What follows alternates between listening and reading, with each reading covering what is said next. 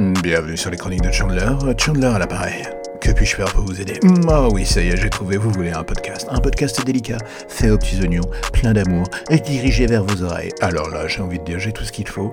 Et justement, ça commence maintenant.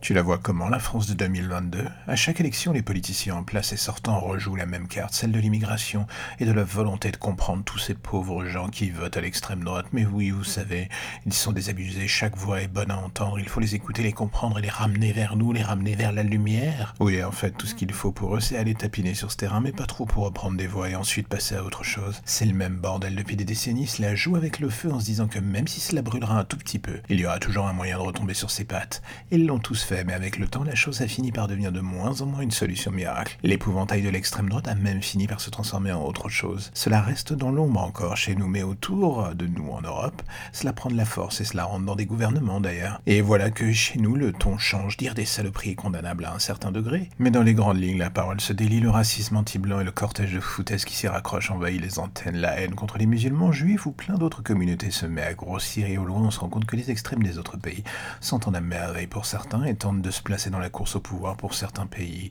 voire même d'aider des concurrents qui sont en devenir. Et c'est ici que le cas de la maréchale revient sur le tapis, il ne faut pas se voiler la face. Marine Le Pen est finie, et toute la droite extrême se ralliera à maréchal dès qu'elle arrêtera de faire semblant de ne pas vouloir courir vers la présidence de 2022. Elle prépare le terrain et la convention de la droite le week-end dernier donne un bon avant-goût de ce petit filet de merde qui risque de nous tomber dessus dans les années à venir. Que ce soit par la diffusion en live des discours à la télé, le fait que l'on offre un poste de chroniqueur à Zemmour à l'antenne, ou voudrait dire que l'on prépare le terrain, on ne s'y prendrait pas autrement. Est-ce que c'est un point qui m'inquiète d'une certaine manière pour le futur?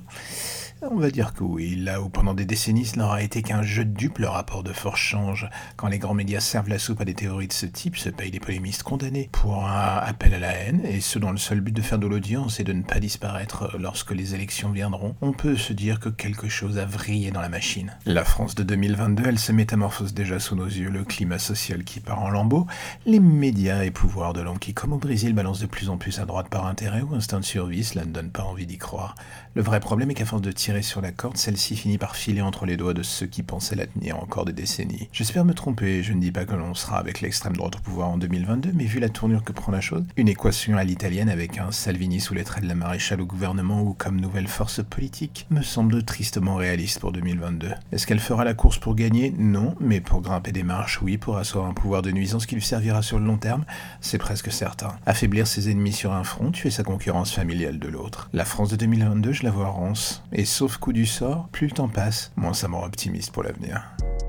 Et voilà, encore un épisode des Chroniques de Chandler qui se termine. Alors j'espère que ça vous a plu, j'espère que vous avez été intéressé, j'espère que vous serez proactif et que vous en parlerez partout. À vos femmes, à vos enfants, à vos parents, à vos grands-parents, à vos amis, à vos ennemis, que vous laisserez des étoiles sur Apple Podcast ou tout autre moyen de communication permettant de faire croître ce petit podcast. Et là, j'aurais envie de vous dire, je vous en serai gré, je vous en serai forté, je vous en serai reconnaissant jusqu'à la fin des temps. Ou alors jusqu'à demain matin, jusqu'à ce que le prochain numéro arrive. Allez, à bientôt.